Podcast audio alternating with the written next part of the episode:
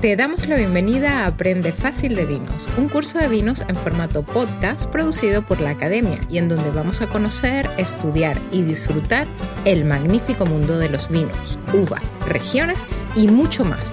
Todo en 30 clases presentadas por tu anfitrión, Mariano Braga.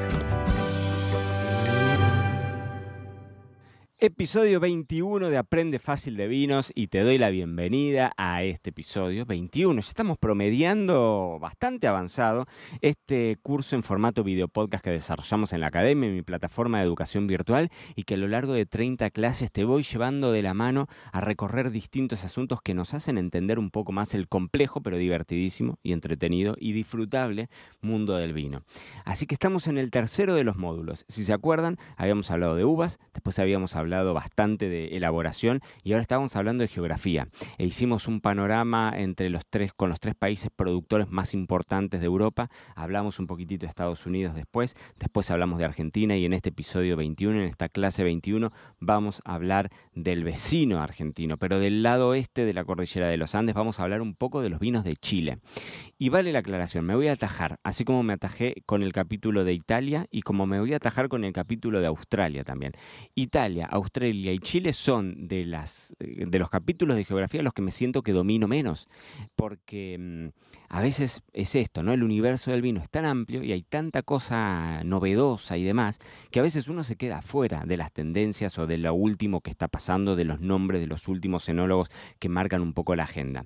Y con, con Italia me pasaba eso, con Australia van a ver que me va a pasar eso, y con Chile también me pasa eso, más allá de que me corre por las venas la argentinidad, con lo cual después de haber vivido más de 30 años en Argentina, eh, me, tengo, tengo un vínculo con Chile, he estado viajando a Chile varias veces, a sus zonas vitivinícolas y demás, pero es cierto que como en todos, en todos estos países hay un mundo tan grande que a veces a uno se le escapan. Así que dicho esto, hecho ya el atajo, les voy a contar sobre Chile. Nuevamente, tengo acá mis libros y tengo mis mapas. ¿Por qué? Porque la geografía es la que termina definiendo mucho. Ya lo hablamos. Hablamos de diversidades y hablamos también de características particulares. Chile tiene muchas características que están determinadas por la cordillera de los Andes y por esa geografía de ser un país finito y, muy largo. Es decir, en, en Chile tenés la cordillera mucho más fuerte que lo que la tenés en, en, Argentina, ¿no? Que después, digamos, la caída, si me estás viendo en el video, te saludo por acá, en Chile es mucho más escarpada la cordillera y después en Argentina baja de una forma un poco más suavizada. Bueno, esa barrera, esa suerte de barrera que genera la cordillera de los Andes en Chile, modifica y condiciona un montón de las características de los vinos que nosotros vamos a encontrar. Pero es cierto que si hay algo que lo ha hecho famoso a Chile internacionalmente, ha sido el desarrollo de vitivinicultura en valles relativamente fríos y con una influencia marítima, inclusive en épocas en donde no se hablaba tanto de esto. Y acá hay como ciertas similitudes con algunas regiones, por ejemplo, de Nueva Zelanda, en donde son zonas más bien frías, en donde son climas más bien frescos, en donde está esa influencia oceánica de la brisa marina, de las notas salinas en sus vinos, y eh, esto muchas veces condiciona también la elección de las variedades de uva. Si bien la, mm, el abanico ampelográfico, o sea, la diversidad de variedades de uva que tenés en Chile es muy grande, también es cierto que muchos de los grandes vinos de Chile están relacionados con variedades de uva, eh, digamos, que, uno relaciona con zonas frías, como puede ser un Chardonnay, como puede ser un Sauvignon Blanc, como puede ser un Merlot dentro de los tintos, como pueden ser los Pinot Noir. Yo creo que en el capítulo de los Syrah te hablé de los Syrah de Chile, para mí es una categoría maravillosa y me parece interesantísima, pero si bien esto es cierto, es decir, cuando vos te vas del sur para el norte, tenés valles como Biobío, tenés Itata, tenés Maule, son todos valles relativamente fríos, zonas bastante, algunas más, grandes que otras, Biobío es un poquitito más, más chiquitito, pero el Valle del Maule, por ejemplo, es un valle mucho más grande, Curicó, Colchagua y después, cerquita de mm, de donde tenés, em, ay, se me fue el nombre, Santiago, ahí tenés el Valle del Maipo, que seguramente este sí todos lo conocemos porque es como el valle más famoso de, de, la vitivinicultura chilena y ese es quizás de donde salen los Cabernet Sauvignon más famosos, de donde salen los Carmener más famosos, eh, y, y, esto le ha dado mucha fama internacional con, por ejemplo, bodegas muy grandes, como por ejemplo Conchaitor o Viña Santa Rita.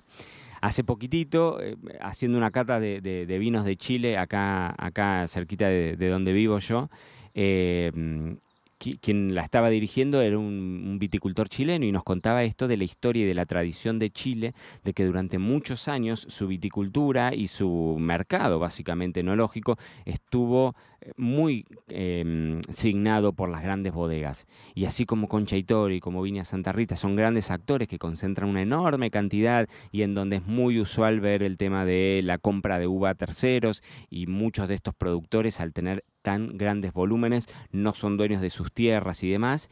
Y hoy, hoy no, en realidad, esto existió siempre, pero hoy sí es cierto que Chile a, cara del mundo está dando a conocer una faceta de otros viñedos, de otras bodegas, quizás un poco más chicas, quizás con este concepto del, del chateau francés, ¿no? De la, de la, bodega rodeada de sus viñedos, que esto en algún tiempo no era tan, tan, tan usual ver en Chile.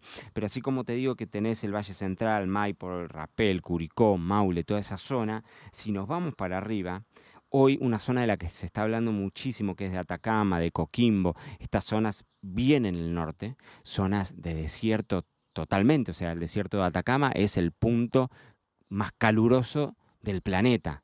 Más caluroso que el Sahara, más caluroso que cualquier otro desierto, el desierto de Atacama. Y sin embargo, en esa misma región geográfica tenés viñedos y muchos de esos viñedos, cuando vos ves el mapa, están sumamente próximos al mar.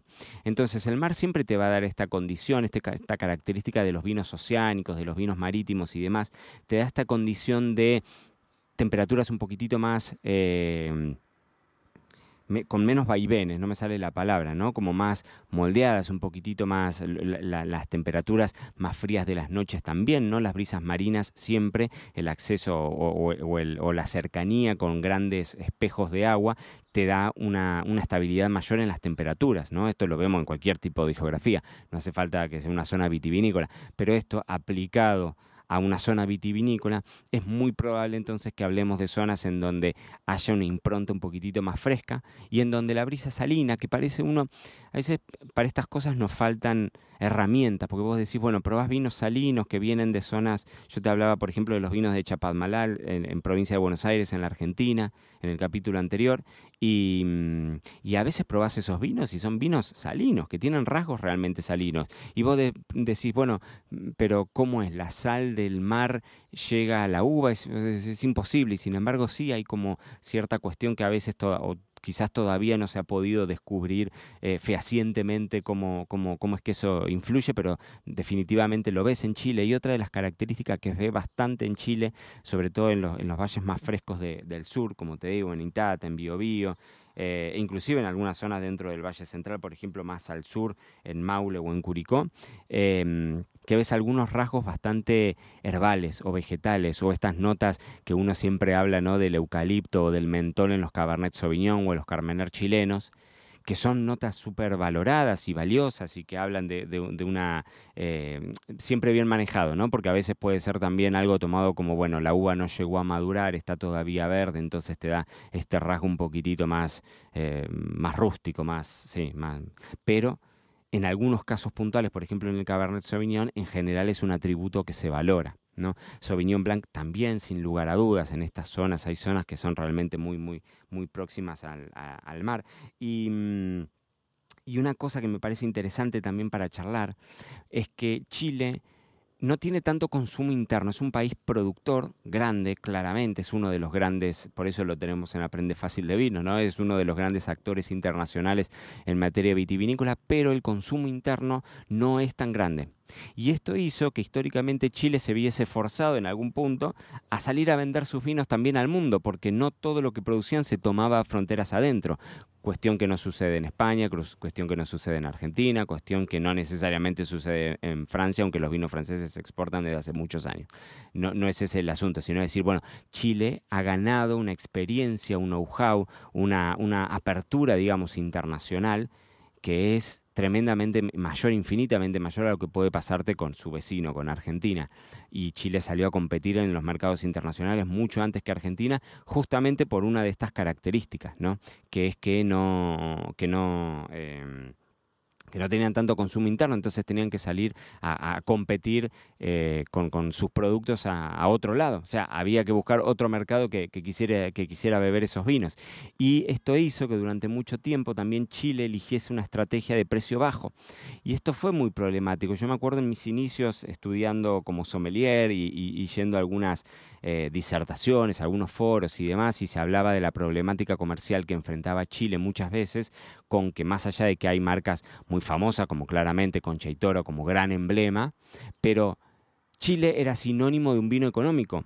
Y cuando vos tenés un vino, o sea, como una marca que es sinónimo de vino económico, muchas veces los mercados te dicen, genial, me encanta el vino de Chile, me encanta ese Carmener, me encanta ese Sauvignon Blanc, me encanta ese Cabernet, pero me encanta hasta este precio.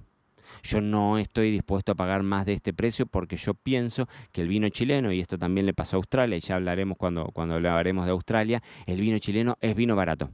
Bueno, eso fue un trabajo muy fuerte. Yo me acuerdo de algunos focus group que se habían hecho en su momento en Estados Unidos e Inglaterra y salía como denominador común la dificultad que tenían en ese entonces las bodegas chilenas de poder posicionar vinos de más alta gama, porque Chile tiene algunos vinos tremendamente espectaculares. Después vinieron viñedos muy insignias como Almaviva, eh, no sé, se me, se me ocurre Casa del Apostol, también una gran bodega que, que tienen el Closapalta que se hizo que se hizo muy famoso ese vino cuando One Spectator le dio el número uno como el vino del año y ahí hubo una, una un, gran un, sí, una em, un boom, digamos, de, del vino chileno y también posicionado dentro de los grandes vinos del mundo. Vuelvo a lo mismo, también fue como una suerte de sacudón para la industria chilena, teniendo en cuenta que seguía y al día de hoy sigue habiendo. ¿eh? Hay mercados que, que, también es difícil que Chile pueda ingresar con, con, sus vinos más, más codiciados. Obviamente que si tenés un vino como Almaviva o tenés un icono de Concha y Toro, tenés, bueno, sí, obviamente que esos vinos se van a vender con los ojos cerrados porque tienen un público que, lo, que sabe de qué se trata. ¿no? Yo hablo en la góndola, compitiendo de par a par con el resto del mundo. Eh, a veces es, es, un, es un poco más, más complejo, ¿no? Pero bueno, te decía de, eso, de, de, esos viñedos, estoy leyendo acá algunos viñas San Pedro, Morandé, sin duda, Valdivieso, eh, bueno, Conchitoro, Conosur, claro, hay algunas bodegas Montes, yo te estaba hablando, Montes es una, es un, es un Torres, son grandes actores, grandes actores de Chile, y Chile tiene mucho de esto, de grandes bodegas, y en su momento Conchitoro fue una marca que tiró el carro, ¿no? Que fue la marca emblemática de Chile, y entonces ¿qué hizo? Hizo que, que fuese más fácil la penetración del resto de las marcas también a nivel, eh, a nivel internacional, ¿no? O sea, abrirle mercado internacional a Chile porque Conchitoro era una de las marcas más famosas y sigue siendo al día de hoy una de las marcas más admiradas, más respetadas, más eh, sí, valoradas dentro de la, de la, industria del vino. Pero como te digo, la diferencia que, mm, que, que, siempre ha marcado Chile viene de la mano de, de, de estas zonas un poco más frescas y hoy, en este último tiempo, ha habido como una camada sumamente interesante de productores chiquititos, de productores independientes. Ha habido productores, por ejemplo, como lo que hace Leo Erazo o el trabajo que hace Pedro Pedro Parra, que es un consultor de viñedos que trabaja en todo el mundo. Él es chileno, pero trabaja también en, Chile y ha hecho un trabajo también muy interesante de, empezar a hacer como una suerte ¿no? de, de puesta en valor de las distintas regiones geográficas de Chile. Y hoy, así como hace 20 años, Chile sin lugar a dudas se merece y está muy bien logrado esta clase 21 porque sin lugar a dudas es uno de los grandes íconos de la vitivinicultura internacional y es un motor indudable dentro del vino latinoamericano. Así que mm, Argentina y Chile después Podríamos hablar de Brasil, del sur de Brasil y sus espumosos, podríamos hablar de Uruguay sin lugar a dudas, con sus tanat muy famosos, hoy con sus albariños y sus blancos que son un emblema, podríamos hablar de los vinos de Bolivia también, de todo eso hay episodios en Me lo dijo Braga el podcast, eso lo saben, así que ustedes se meten en Me lo dijo Braga el podcast y ahí pueden indagar un poco más, pero ya con esto tenemos un panorama bastante interesante de la vitivinicultura en Sudamérica y ahora nos vamos a ir seguimos dentro del hemisferio sur, pero nos vamos al otro lado, nos vamos a Oceanía, nos vamos a meter de lleno en Australia, nos vamos a meter de lleno en Nueva Zelanda y después de ahí pasamos al último de los bloques y empezamos a hablar de sommelería. Pero lo que viene, nos vamos a la tierra de, de, los eh, canguros y ese canguro tiene mucho que ver con varias de las historias que te voy a contar. Así que ahí nos vemos, episodio número 22, vamos a hablar de los vinos de Australia. Gracias por acompañarnos en este episodio de Aprende Fácil de Vinos con Mariano Braga. No olvides valorar y suscribirte y recuerda que siempre te estamos esperando en marianobraga.com barra academia para aprender, divertirte y llevar tus conocimientos del vino hacia el siguiente nivel. Ahí nos vemos.